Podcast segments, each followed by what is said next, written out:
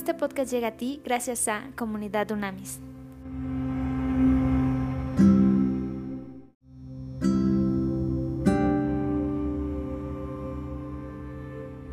Trascendente día, vamos a seguir nuestro estudio de Efesios 4. Efesios número 4, vamos todos a Efesios número 4. El número 1 se intitula La unidad del Espíritu. Dice el apóstol Pablo, yo que estoy preso por causa del Señor, les ruego que vivan como es digno del llamamiento que han recibido y que sean humildes y mansos y tolerantes y pacientes unos con otros en amor. Mira más qué retos nos empieza a poner.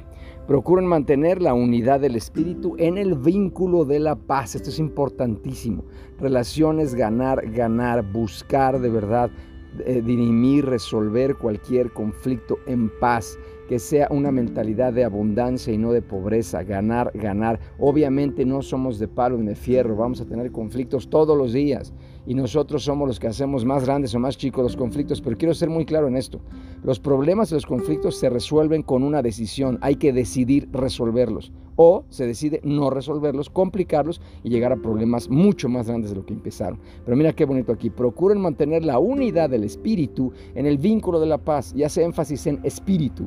Espíritu, la forma de resolver conflictos y problemas es espiritual. Recuerda que somos tú y yo un espíritu que tiene un alma y vive en un cuerpo. Eso nos proyecta a vivir en cuatro dimensiones, espiritual, mental, física y emocional. Los problemas siempre los queremos resolver físicamente, no lo vamos a lograr, o emocionalmente, no lo vamos a lograr. Los problemas se resuelven espiritualmente. Es cuando yo entiendo que ceder es ganar, que ceder no es perder, eso es mentalidad de abundancia. Entiendo que yo cedo solamente por amor y siempre lo mismo que yo siembro, eso mismo voy a cosechar. Entonces siempre hay que preocupar. El número 3 está maravilloso. Procuren mantener la unidad del espíritu en el vínculo de la paz. Así como ustedes fueron llamados a una sola esperanza, hay también un cuerpo y un espíritu, y un Señor, una fe y un bautismo, y un Dios Padre de todos, el cual está por encima de todos, actúa por medio de nosotros y está en todos. Amén, Señor el Señor, que nuestro Dios, que nuestro Padre Dios actúe a través de nosotros. En el 7, pero a cada uno de nosotros se nos ha dado la gracia conforme a la medida del don de Cristo. Por esto dice, subiendo a lo alto, llevó, llevó consigo a los cautivos y dio dones a los hombres. Maravilloso. Y al decir subiendo, quiere decir Sino, y, ¿Y qué quiere decir? Sino que también primero había descendido a lo más profundo de la tierra. El que descendió es el mismo que también ascendió por encima de todos los cielos para llenarlo todo.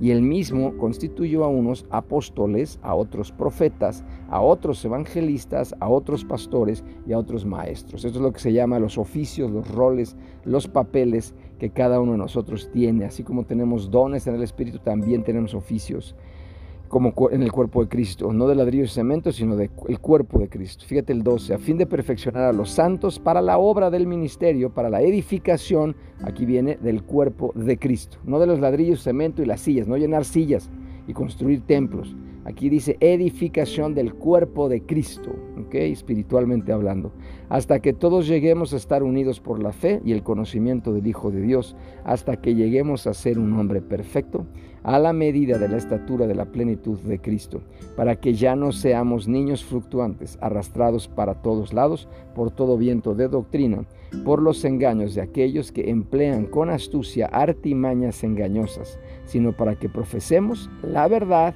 en amor y crezcamos en todo en Cristo, que es la cabeza, de quien todo el cuerpo bien concertado y unido entre sí por las coyunturas que se ayudan mutuamente según la actividad propia de cada miembro, recibe su crecimiento para ir edificándose en amor. A ver, vamos a hacer un, stop aquí en el 16. Vamos a detenernos para profundizar, ¿ok? Vamos a profundizar un poco más. Entonces, a ver, Ojo que esto es muy importante. Cuando habla de dones, constituyó a unos, cuando habla de constituyó a unos, vamos a entender esto. Son cinco oficios ministeriales, ¿ok? Relacionados aquí son dones que Cristo dio para nutrir y equipar a su iglesia, o sea, nosotros. No para control jerárquico o competencia eclesiástica, ni para llenar sillas, ni tampoco para andar construyendo nada más templos porque sí.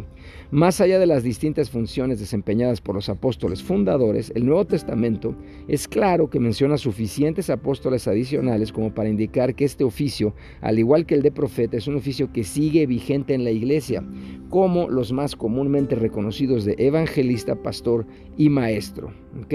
No existe ninguna prescripción o fórmula de dones mixtos para ningún oficio particular y Dios a, través de Dios se manifiesta a través de cada uno de nosotros de diferente manera, ¿ok? Para poder cumplir cada uno de estos cinco oficios o ministerios que Cristo nos ha dado, ¿ok? La originalidad se manifiesta en los individuos de acuerdo con los varios dones que Dios el Padre nos ha dado junto a cualquiera de los dones que el Espíritu Santo nos ha otorgado o repartido a través de nosotros. Los diferentes dones dados por el Padre, el Hijo y el Espíritu no deben ser confundidos, ni ninguno de los cinco oficios ministeriales mencionados en este texto deben restringirse a la simple puesta en función de estos dones particulares. ¿Ok?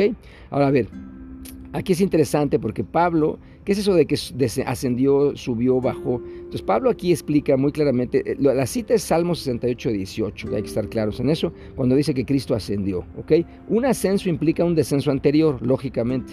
El descenso de Cristo a las partes más bajas de la tierra ha sido interpretado como un descenso al infierno, ¿ok?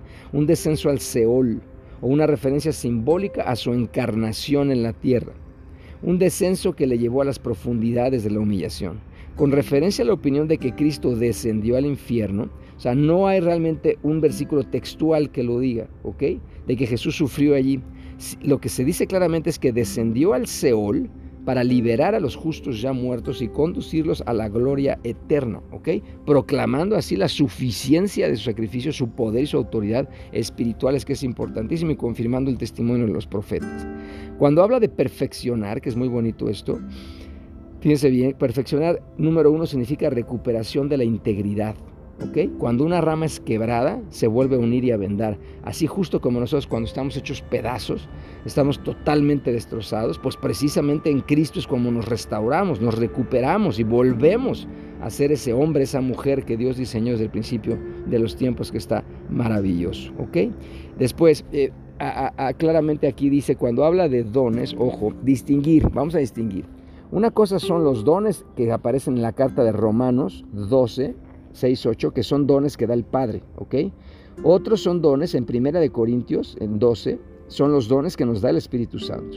Y los que aquí menciona en Efesios son los dones dados por Cristo, el Hijo, hacia su iglesia como su cuerpo. ¿ok? Esto es importantísimo entenderlo.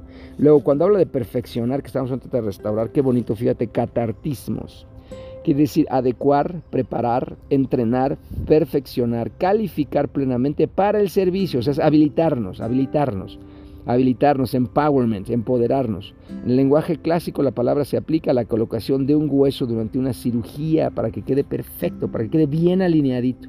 El gran médico, el médico de médicos que es Jesús, está haciendo ahora todos los ajustes necesarios a fin de que la iglesia no quede descoyuntada, Ni tú y yo estemos descoyuntados. A ver, vamos al 17. Ve qué maravilla, se intitula La nueva vida en Cristo.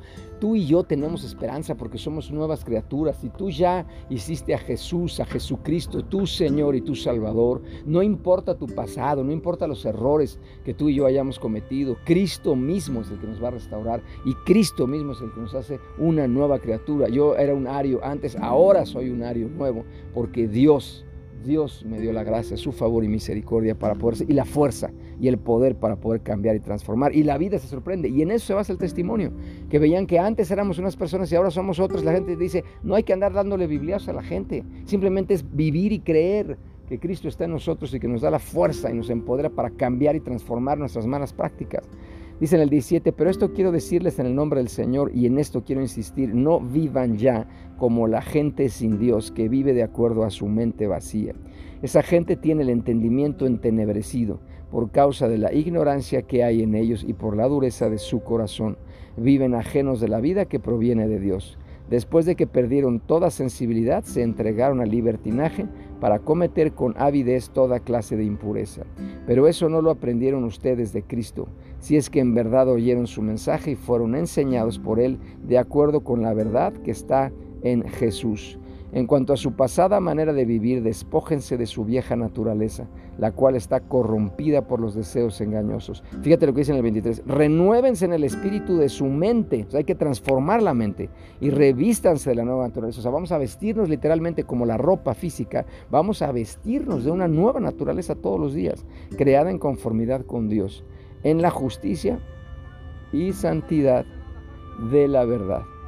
Por eso cada uno de ustedes debe desechar la mentira y hablar la verdad con su prójimo, porque somos miembros los unos de los otros. Enójense, este es muy importante el 26, enójense, pero no pequen. Reconcíliense antes de que el sol se ponga y no den lugar al diablo, ¿ok? O sea, no somos de palo y de fierro, vuelvo a decir, claro que nos vamos a ofender, claro que nos vamos a enojar, pero dice que hay que reconciliarnos y si no puedes, pídele sabiduría a Dios, pide el amor de Dios para perdonar. Pide, pide ese amor y te lo va a dar. ¿Ok? Entonces, obviamente nos vamos a enojar y obviamente vamos a perder el control, pero la idea es no quedarnos enojados ni, ni como locos, como animales sin control. Necesitamos doblegar nuestra rodilla, clamar a Dios en ese momento y pedirle que por favor nos ayude. ¿Ok? Que esto es importantísimo. Y cuando dice no den lugar al diablo, significa pues que ya con el diablo vas a hacer pedazos a todo mundo y vamos a hacer un montón de tonterías. El 28 dice, escucha cómo eso, son las transformaciones de la nueva criatura. El que antes robaba, que no vuelva a robar. Al contrario, que trabaje y use sus manos para el bien, a fin de que pueda compartir algo con quien tenga alguna necesidad. No pronuncien ustedes ninguna palabra obscena. A mí me impacta el lenguaje. La cantidad de padres que hablan a groserías a sus hijos, de cónyuges que se hablan a groserías, se están maldiciendo. Una grosería es una maldición abiertamente. Entonces obviamente estás maldiciendo a tu cónyuge, a tu esposo, los, jefes capataces. Que, no sirven para nada, así que insultando abiertamente a su gente, los están maldiciendo y todo lo que siembras cosecha, estás escupiendo para arriba, esa, esa maldición, esa grosería viene para ti. No pronuncien ustedes ninguna palabra obscena, sino solo aquellas que contribuyan a la necesaria edificación y que sean de bendición para los oyentes. Número 30. No entristezcan al Espíritu Santo de Dios, con el cual ustedes fueron sellados para el día de la redención. Desechen todo lo que sea amargura. Fíjate muy bien, ¿ok? Y esto es lo que quiero que trabajemos hoy en oración. Desechen, o sea, saca de tu corazón, desechen todo lo que sea amargura, enojo, ira, gritería, calumnias y todo tipo de maldad. En vez de eso, sean bondadosos y misericordiosos, perdónense unos a otros, así como también Dios los perdonó a ustedes en Cristo. Qué barro, qué claridad. Quien me diga que no, que no, que no entiende, es que no entiendo la Biblia, pues es que no la has abierto y no la te pones a estudiar. Es clarísima la palabra de Dios, es súper claro, ¿ok? Aquí es muy clara esta carta de la responsabilidad que tú y yo tenemos como creyentes de asumir una vida de manera distinta que el mundo que nos rodea, teniendo en cuenta que los cinco aspectos antes mencionados, lo, que son los oficios eh, eh, caracterizados, aquí está describiendo claramente actitudes incorrectas, comportamientos incorrectos, que, y si eso nos caracterizaba nuestra manera pasada de vivir, ahora ya no se aplican a nosotros cuando hablamos de una nueva criatura. Mira, cuando dice el viejo hombre y el nuevo hombre, a mí me fascina este concepto, se destaca el contraste entre el anterior estilo de vida que tú y yo teníamos, que estaba dominado por el espíritu de la desobediencia, de la rebeldía, del mal, ahora con el nuevo hombre que tú y yo somos, la nueva mujer, y la nueva capacidad de cada creyente para adoptar un nuevo estilo de vida, para obedecer a Dios. Oye, pero ¿cómo lo voy a hacer? No puedo. Pues es que es gracias al poder del Espíritu Santo. No se trata de ti y de mí, se trata de Cristo a través de ti y de mí, ¿ok? El enojo puede asaltarnos por un momento, pero no debe dominarnos. Esto es importantísimo. La palabra cuando dice lugar en griego topos subraya la posibilidad de que los creyentes permitan a las fuerzas del mal, al diablo, a lo demoníaco, controlar nuestras vidas. Y eso no lo podemos permitir. Esta es una advertencia contra las suposiciones teológicas que niegan la eventualidad de que tenga éxito cualquier intento demoníaco de perturbar o dominar a los cristianos. Nos afecta. Es un mundo que está dominado por el mal. ¿ok? Esto es importantísimo que debemos echar fuera cualquier pensamiento, cualquier sentimiento en ese sentido. ¿ok?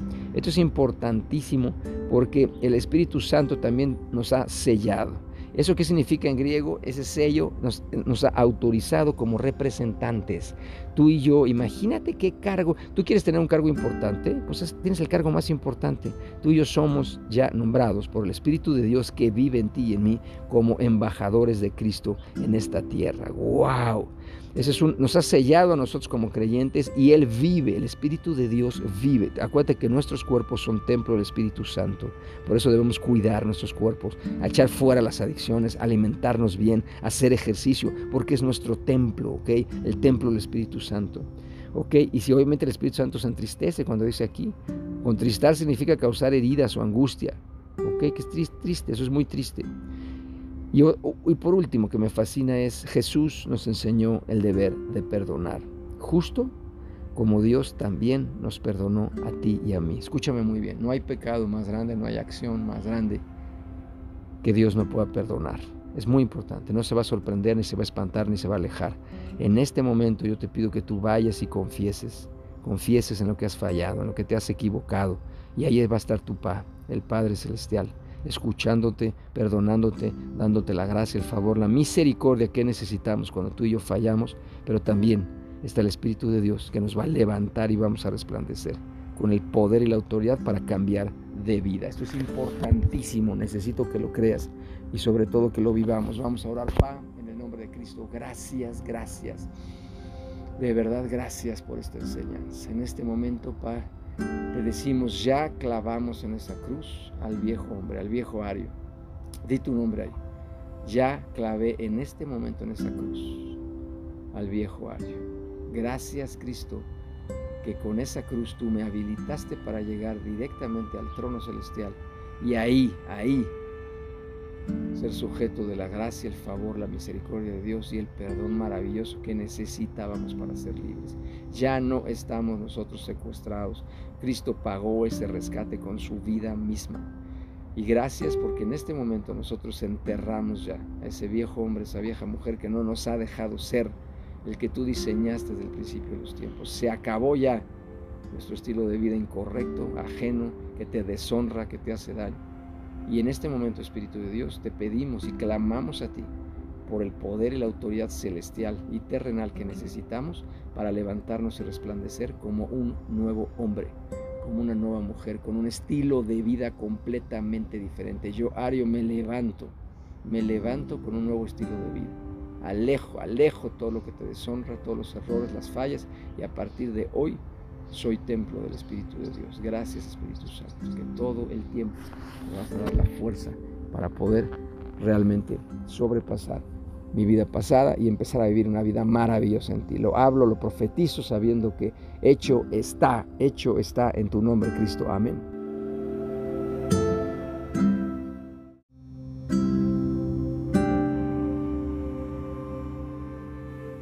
Conoce más en comunidadunamis.com.